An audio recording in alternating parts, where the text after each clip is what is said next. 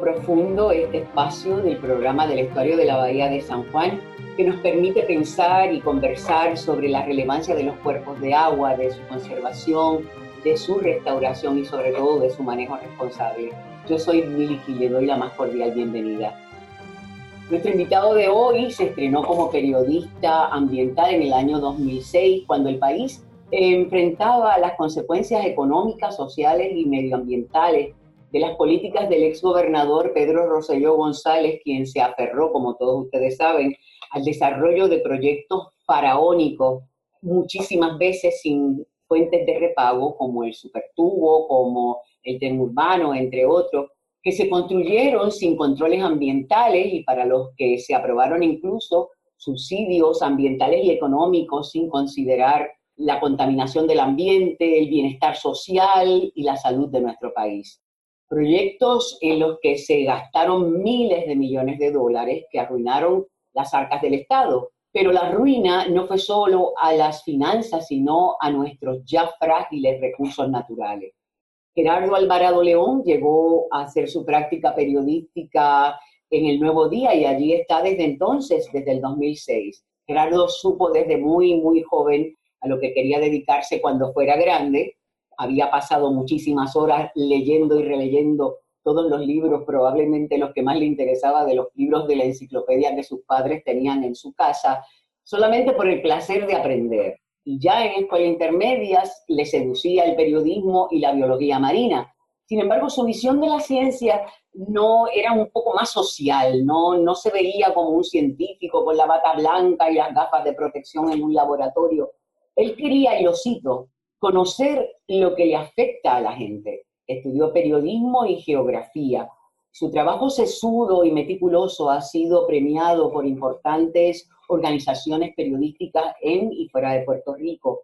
La calidad de su trabajo le valió en el 2016 la prestigiosa beca del Centro de Periodismo Investigativo. Para ello produjo un revelador trabajo de investigación de cuatro capítulos en el que da cuenta del descuido, del desorden, de la desidia de las administraciones gubernamentales en Puerto Rico respecto a nuestras playas y sus efectos dañinos que tituló Islas sin playas, y que ustedes pueden leer en las páginas del CPI y en las páginas del Nuevo Día. Gerardo defiende la rigurosidad científica que aplica a su ejercicio periodístico en función de la educación. Formar y educar, dice, se cumple en el periodismo ambiental al provocar que la gente tome acciones. Yo quiero darle la más cordial bienvenida a Gerardo que haya sacado este tiempo. Yo no sé cómo él se puede manejar en su vida cotidiana porque trabaja muchísimo, así que bienvenido Gerardo, es un gusto tenerte.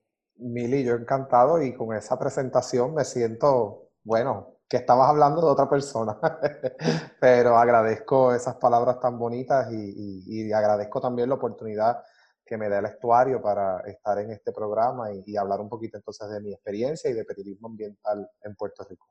Tú tienes una maestría en ciencias ambientales, mantienes la sección dominical Ambiente Hoy, además de tu trabajo editorial y reporteril diario, enseñas comunicación ambiental en la Universidad de Puerto Rico. Así es que estamos hablando con alguien que sabe de lo que, de lo que escribe y de lo que dice. Así es que para nosotros es un verdadero privilegio Gerardo, tenerte con nosotros. Y si bien es cierto que esos proyectos faraónicos de Rosselló con los que tú te confrontabas en tus inicios periodísticos trajeron estos lodos, no es menos cierto que eh, la historia de Puerto Rico está precisamente impregnada de malas decisiones. Mira, la desplanificación desmedida, la construcción en zonas costeras, proyectos de la planta nuclear, por ejemplo, en uno de los focales más impresionantes de Rincón, eh, la experimentación con el agente naranja, la corco en el suroeste, el abandono de nuestra agricultura, por mencionar algunos, fueron, por así decirlo, proyectos que también estuvieron presentes y que ya nos habían dañado.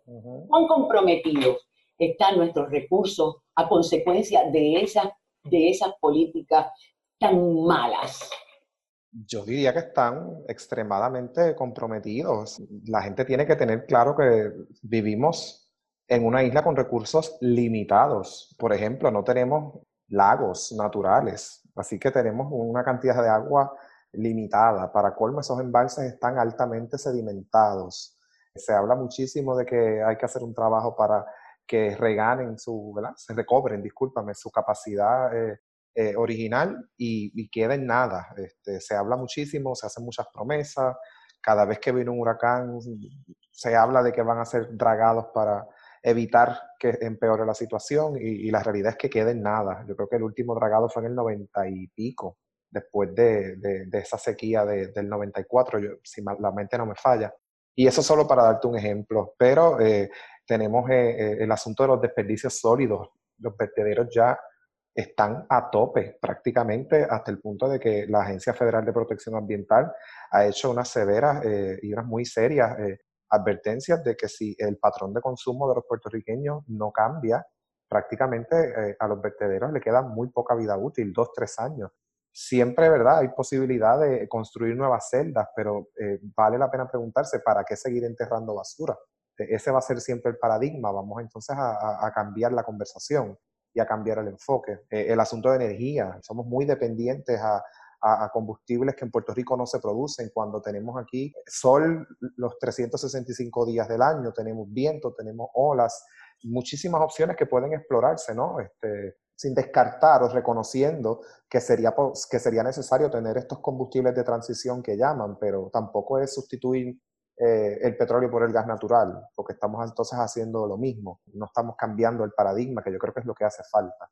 Eh, así que ciertamente los, los, recursos están comprometidos, los recursos son escasos. Podemos hablar también de, alimentación, esa dependencia de, de, importar más del 80, 90% de la, de la canasta básica de lo que consumimos, esa vulnerabilidad alimentaria que, que queda al descubierto después de situaciones como el huracán María, el terremoto del 7 de enero, la pandemia que estamos viviendo ahora, son recursos limitados. Así que yo creo que hay que tener eso en mente siempre a la hora de, establecer política pública y buscar la manera de, romper la dependencia y de fomentar la autosuficiencia.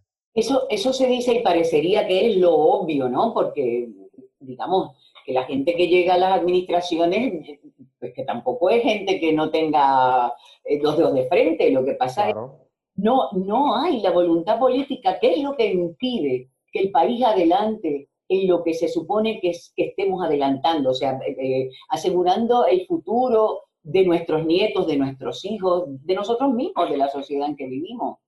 Sí, pero yo creo que la gente, sobre todo después del huracán, le perdió el miedo a, depender tanto del gobierno y un poco están tomando control de sus situaciones, están eh, haciendo mucha autogestión, tomando el toro por los cuernos y, organizándose. Y un poco ese ha sido el llamado incluso de, las organizaciones líderes en, lo que es el tercer sector, a que, a que no dependan del gobierno, a que sean autosuficientes, a que produzcan su propia energía, a que tengan sus huertos comunitarios, sus huertos caseros, este, acueductos comunitarios también son una opción, ¿verdad? Este, siempre y cuando cumplan con los estándares de calidad. Así que yo creo que la gente le ha perdido un poco el miedo a eso, porque todos sabemos que el huracán María dejó al descubierto el fracaso gubernamental, estatal y federal en el manejo de la emergencia. Ciertamente fue una emergencia de, niveles insospechados, este, una cosa por lo menos no vista por muchísimas generaciones de puertorriqueños, este, y eso también se toma en consideración a la hora de uno evaluar la respuesta, pero eh, eh, es un hecho que, la respuesta no fue satisfactoria, ni, ni, estatal ni federal. Y ante esa realidad, pues que queda, que la gente tome control de su futuro y de su destino. Y yo creo que eh, fue ese empujón que necesitaban para decir, pues contra, esto lo puedo hacer yo, porque tengo que depender de que otro lo haga. Este, y, yo, eh, como parte de mi cobertura, eh, puedo dar fe de que sí, eso está ocurriendo en, muchísimas comunidades. Y qué bueno, así debe ser.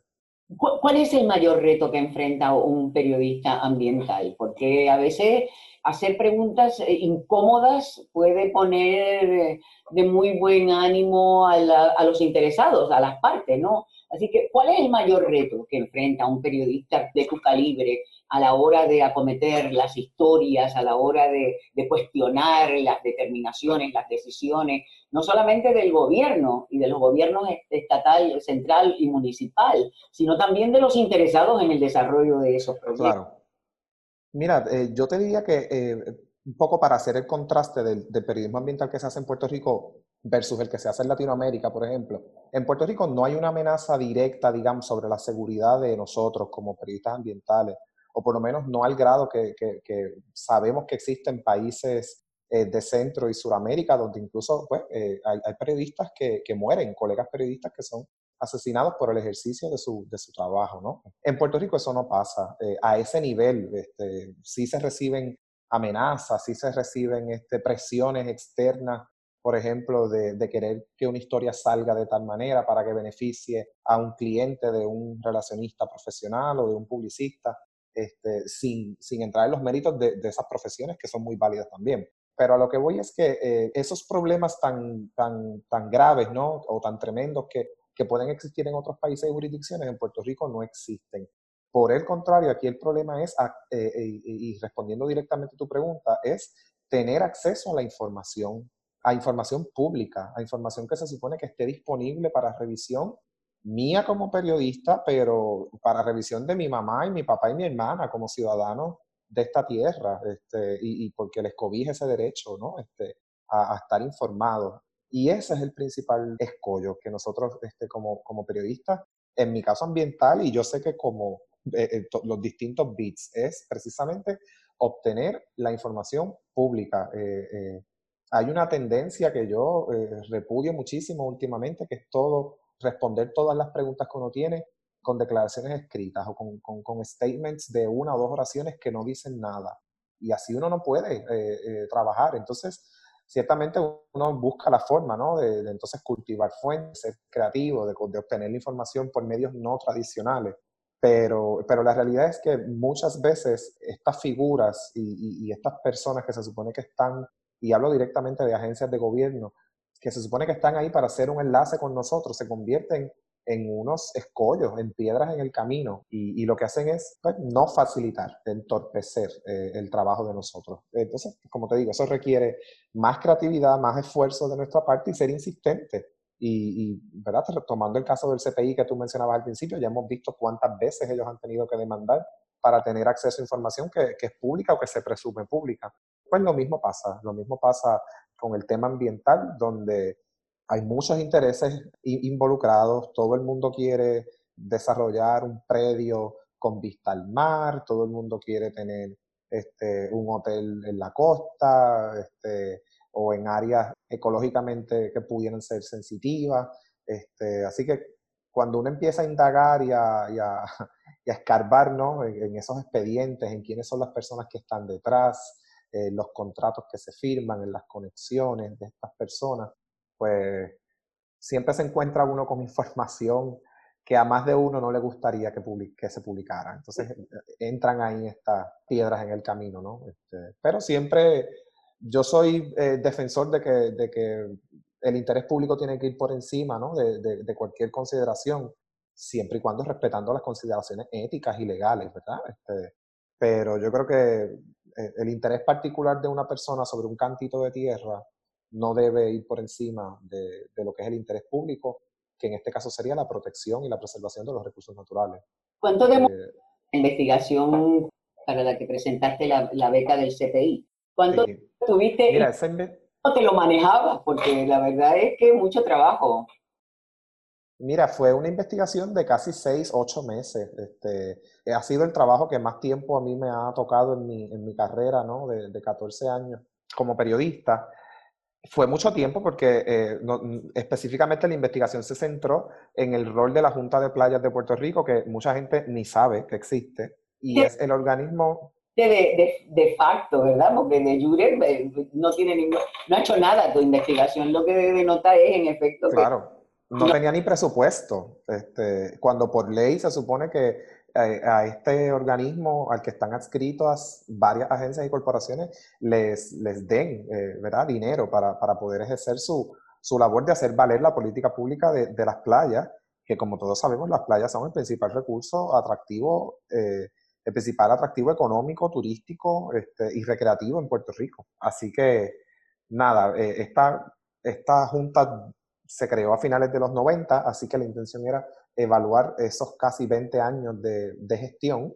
Eh, eso conllevó pues minutas de reuniones, documentos, contratos, meterme en las oficinas de recursos naturales muchos días a leer esos expedientes, hacer entrevistas a pasados miembros de la Junta, a los miembros actuales, eh, hicimos viajes de campo, un poco para ponerle cara y ponerle una imagen a, los problemas presentes en las playas, que van desde contaminación por desperdicios sólidos hasta contaminación sonora. Estos yates, ¿no? estas embarcaciones que se vuelven un problema, ¿no? Este, y se anclan todas una al lado de la otra. Contaminación por plásticos, bueno, muchísimas cosas ¿no? que, que pasan en las playas. Encontramos hasta nudismo, que en Puerto Rico es ilegal, aunque eso. Es, un tema que puede ser interesante, pero encontramos incluso gente eh, tomando el sol desnuda en la playa y eso eh, en teoría está no está permitido. Así que eh, nos encontramos con muchísimas cosas en, esos meses de la investigación que yo tuve que hacer sin dejar mi trabajo diario en el nuevo día. O sea, no fue que yo estuve seis a ocho meses sin hacer nada más que la investigación. Yo tenía ritmos de trabajo. No fue una sabática, no fue una sabática. Entonces, eh, un poco pues en, en diálogo con mi supervisor inmediato, pues había quizás una semana que yo se la podía dedicar a la investigación, pero entonces habían dos semanas en las que no le dedicaba absolutamente ni un minuto.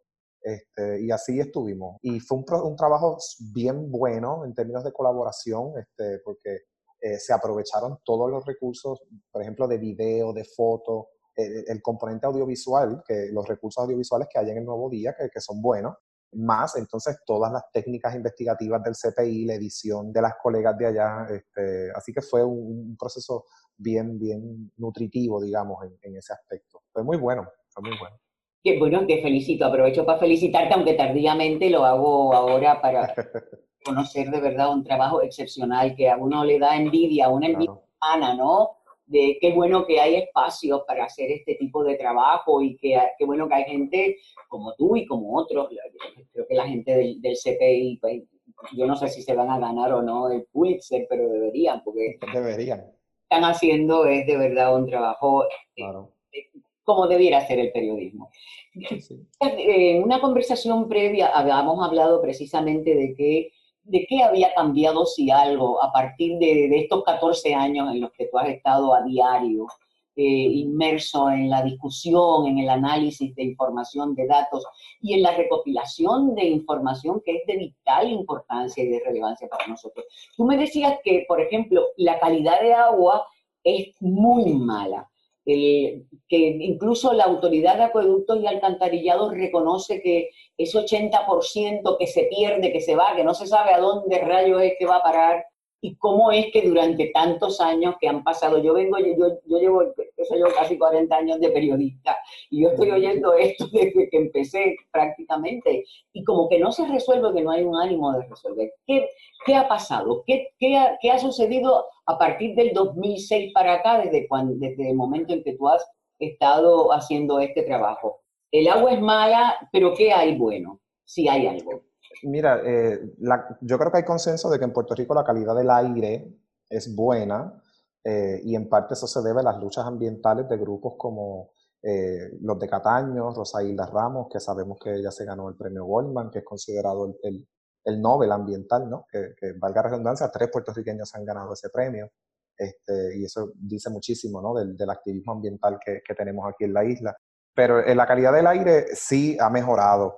Ciertamente hay unas preocupaciones en el contexto actual de la pandemia porque la EPA eh, flexibilizó unas normas y, sabemos también que eh, a raíz del terremoto la EPA también autorizó a la Autoridad de Energía Eléctrica a usar plantas de las conocidas como de uso limitado precisamente porque son altamente contaminantes, pero al salir de operación la central Costa Sur, que era la que más eh, megavatios le, generaba a la, a la, autoridad, pues eh, hay, un déficit y por eso vemos apagones y, y, sabemos ¿no? toda esta discusión que ha habido en estos días de cara al verano y la preocupación que hay de que no se pueda satisfacer la demanda. Pero está ese, ese waiver para usar las plantas este, más contaminantes que pudiera entonces tener una, alguna consecuencia en lo que es este, la calidad del aire. Pero en términos generales hay consenso de que la calidad del aire es buena. Otra cosa buena es que tenemos mayor cubierta forestal y eso eh, yo creo que la voz cantante en esto lo lleva el, ecólogo Ariel Lugo, director del Instituto de Astronomía Tropical. Es un poco ese, el instituto se, se establece en, Puerto Rico con la, con la meta de reforestar el país, que estuvo prácticamente eh, como digo, eh, eh, tumbado, ¿no? ¿no? No, tenía este, una cubierta forestal eh, como consecuencia de esas prácticas agrícolas tan agresivas de principios de siglo este, pasado. Así que eh, eso es un, dato también que, hay que celebrar. Y otra cosa, eh, yo creo que la gente, el interés de la gente por estos temas, este, particularmente lo que es el tema de cambio climático. Yo hace el año pasado, yo creo que fue que a mí me, invitaron unos eh, estudiantes de la Universidad de Puerto Rico en Arecibo a hablar precisamente sobre la cobertura de cambio climático en, mis, en mi trayectoria. y, fue bien interesante ver cómo encontré yo artículos escritos por mí desde 2006, 2007, donde precisamente grupos como Misión Industrial, que todavía existía en aquel momento, este, y, otros, eh, pedían que se insertara eh, la discusión del cambio climático en, la agenda diaria. Y yo creo que eso sí lo vemos, ¿verdad? Este, eh, existe un Consejo de Cambios Climáticos en Puerto Rico, eh, sabemos que la administración de turno creó un grupo de cambio climático que podemos debatir sobre el trabajo que han hecho o no, pero por lo menos existe ¿no? E, ese grupo con la intención de formular política pública de, mitigación, adaptación y, prevención del cambio climático porque esa es, eh, verdad, eh, incluso la, ONU eh, lo cataloga como la principal amenaza que encara la humanidad y yo creo que en Puerto Rico tenemos efectos muy evidentes del cambio climático. Te decía en esa conversación inicial que tuvimos en días recientes que, que, no hay que pensar en la imagen del oso polar sobre el témpano de hielo cuando pensamos en, en cambio climático, porque en Puerto Rico tenemos muchísimas manifestaciones.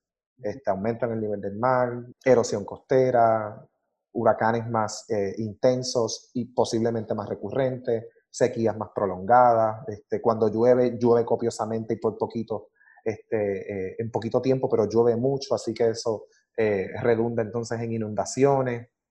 Hay muchísimas cosas que, que, se le pueden atribuir al cambio climático, efectos en la salud, las olas de calor, cómo eso redunda entonces en, en hospitalizaciones o visitas a las salas de emergencia las plagas también, como puede ser el dengue, el Zika, un poco hay gente que hace esa correlación. Así que eh, eh, ese a mí me, me, satisface, eh, periodísticamente hablando, ver cómo cada vez se habla más de ese tema. Yo quisiera que se hablara todavía más, que, que más compañeros periodistas se involucraran en, en, el tema y les interesara.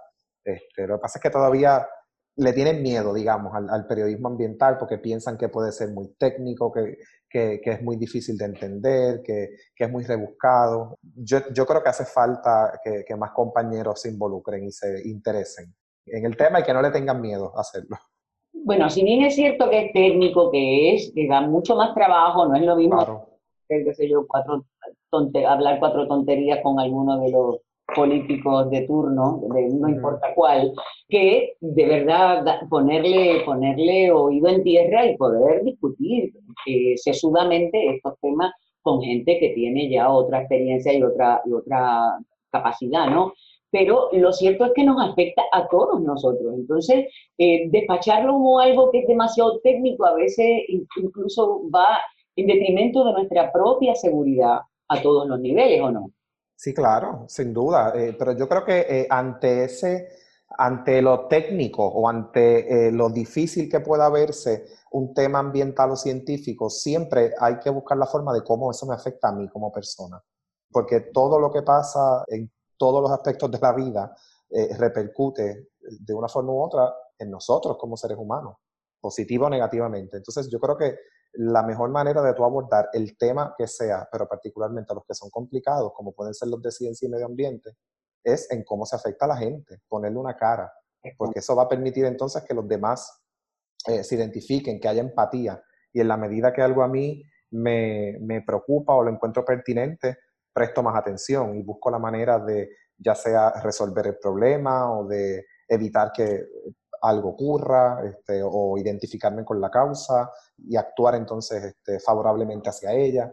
Eh, yo creo que hay que siempre buscar la manera de traducir el lenguaje ambiental y científico en, en lo cotidiano, en cómo me afecta. Tú eres un especialista en comunicación ambiental, o sea que también estamos frente a una persona que no solamente que lo ha estudiado, sino que lo enseña. Tú ahora en agosto comienzas un curso precisamente en, la, en, la, Universidad de Puerto Rico en Río Piedra esta ya es la segunda vez que lo ofrece, pero esta vez desde COPU, desde la Escuela de Comunicación Pública, pues, estaba en Ciencias Naturales, ¿no es así? Sí, y previamente eh, también estuve dando la clase en, la Escuela de Asuntos Ambientales de la Universidad Ana Geméndez, que es de donde yo tengo mi maestría en Educación Ambiental. y es un curso precisamente que, lo que busca es eso. Este, eh, ciertamente, eh, en, las veces anteriores que yo lo he dado, ha sido para un público científico, porque ha sido en la Escuela de Asuntos Ambientales de UMED, eh, Ana Geméndez, y del Departamento de Ciencias Ambientales de, la UPI. Y, es interesante ver cómo el interés sale de los científicos. Ellos quieren aprender a decodificar eh, esos textos, ellos quieren aprender a dejar de, comunicarse entre ellos, porque eso es lo que pasa muchas veces con, los científicos, que entre ellos se entienden perfectamente y eso está fenómeno. Pero en la medida que esa, que esa ciencia no trasciende, es como si no existiera, este, porque no todo el mundo tiene la capacidad ni los recursos para eh, leer un paper científico o una revista arbitrada. Sin embargo, un periódico como El Nuevo Día o como cualquier otro, pues tiene mayor alcance. Se supone que se escriba, digamos, por una escolaridad de un séptimo grado, que todo el mundo puede entender lo que se está eh, plasmando en las páginas.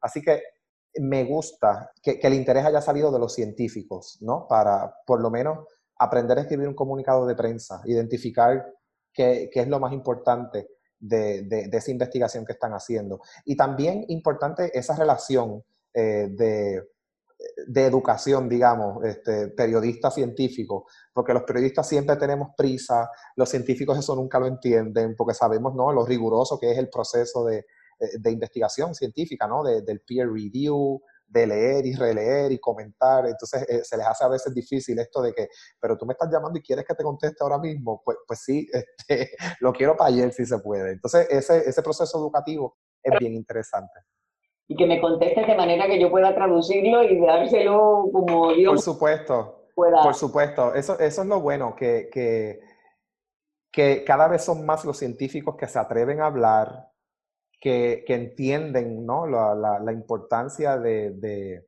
de, verse, de insertarse en el debate público y lo vemos eh, eh, como ejemplo claro ahora con el caso de la pandemia. Eh, organizaciones como Ciencia Puerto Rico hemos visto que ha tomado un liderato brutal con el asunto de las pruebas serológicas versus las moleculares y explicar la diferencia entre una y otra. Se creó incluso una red de, científicos específicamente para atender al asunto de la pandemia. Hay otra organización que tiene que ver con eh, impulsar recomendaciones de política pública basadas en evidencia científica. Este, y, yo estoy encantado de que esas personas se involucren en el debate, porque hace falta. Todo es ciencia. Este, así que eh, me, gusta que, los vean y, y, que se inserten y que no le tengan miedo y que participen, que, escriban columnas de opinión, que opinen.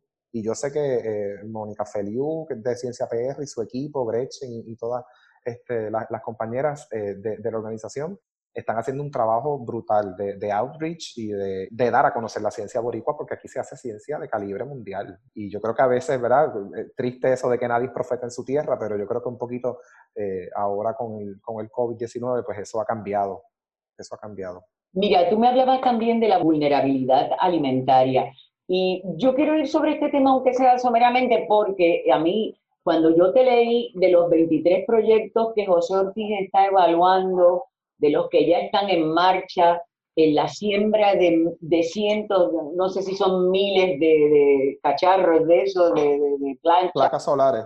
Placas solares eh, utilizando en, muchas ocasiones terrenos agrícolas. ¿Eso va, en va o no va en detrimento? O sea, tenemos que sembrar todo ese montón de placas solares en terrenos agrícolas cuando tenemos miles de techos que podrían estar utilizándose precisamente para generar esa energía que nosotros vamos a necesitar y liberar eh, esos espacios.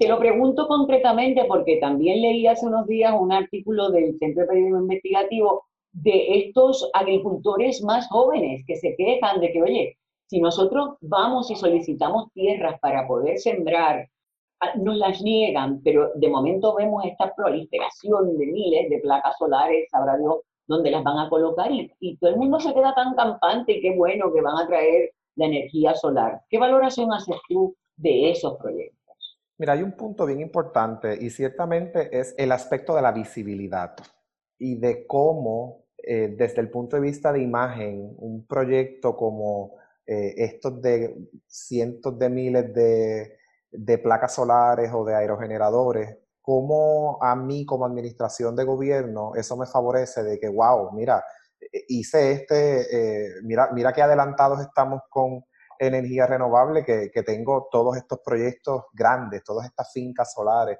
todas estas fincas de viento. Ciertamente eh, eso hay que tomarlo en consideración, ¿no? Este, y, se, se, oye y se lee y se ve más bonito para un eh, administrador, para un político, estos megaproyectos grandes que eh, la generación distribuida, porque no van a poder tener una imagen de todos los techos de Puerto Rico con las placas solares. Este, así que en términos de, de, imagen, yo creo que responde bastante el que se estén impulsando estos proyectos, cuando por el contrario podría fomentarse la generación distribuida. Incluso la ley, la ley 17 de 2019, que es la ley de política pública de... Eh, la ley de política pública energética, la que establece que debemos tener un 100% de generación renovable para el 2050, impulsa y favorece la generación distribuida.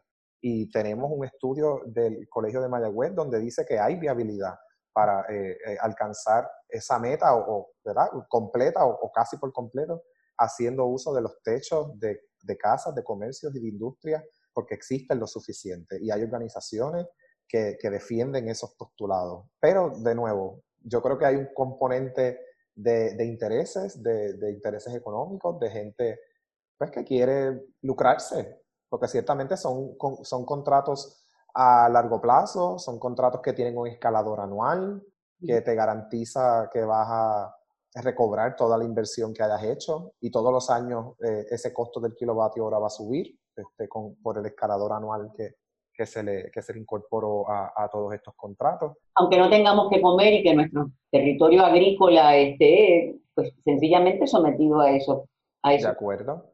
Ciertamente el, el, el, gobierno siempre va a decir que, que son prácticas compatibles. lo vimos cuando se hizo la, la, el, el, parque eólico de Santa Isabel, de cómo se, se promulgó muchísimo que, que la agricultura en esa área no se iba a afectar. Este, y demás. Así que eh, de parte del gobierno nunca va a haber un reconocimiento. Sí, lo más que ha dicho eh, José Ortiz, precisamente en ese artículo de, que yo le hice de los 23 proyectos, él reconoce que los espacios verdes en Puerto Rico son limitados y que ciertamente no pueden forrar la isla de parques solares y de viento, así que también estarían impulsando la generación distribuida, pero de la misma forma dijo que próximamente va a salir un AFP eh, nuevo para proyectos grandes que sería como una segunda fase y pensaría yo que sería la última fase de proyectos grandes porque ya no habría donde más ponerlo.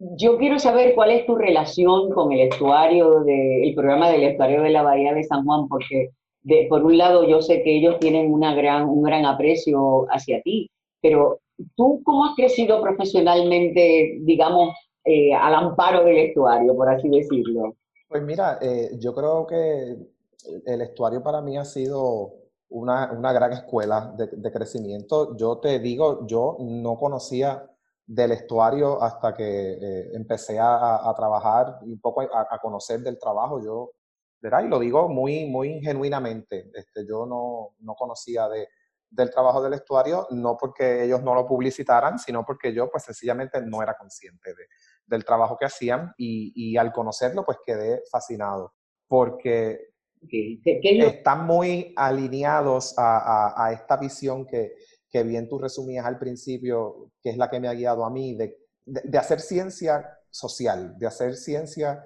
con impacto en la gente, de cómo mejorar la, la calidad de, de, todos esos sistemas, eh, la calidad del agua, ¿no? de, de, todo el estuario en estos ocho pueblos para que, que haya una mejor calidad de vida al, al, al, final del día, ¿no? Reducir las descargas, reducir la contaminación, la contaminación por plástico y fomentar también la autogestión. Así que yo con ellos he hecho muchísimas cosas, asignaciones fascinantes, eh, nos hemos ido en bote por la bahía de San Juan, participado de las actividades de monitoreo, implantación de, de, de plantas potabilizadoras en el Ancón, allí en Loíza, para, ¿no? para darle eh, líquido, eh, agua a la, a la, gente después del huracán María, y bueno, muchísimas otras, este, proyectos de descarga sanitaria, la última que trabajamos tuvo que ver con la contaminación con desechos biomédicos ahora en la, en la época de la pandemia, de cómo están llegando a los cuerpos del estuario eh, mascarillas y guantes, ¿no? Este, así que ha sido una, una pluralidad de, de, de, historias que yo he podido trabajar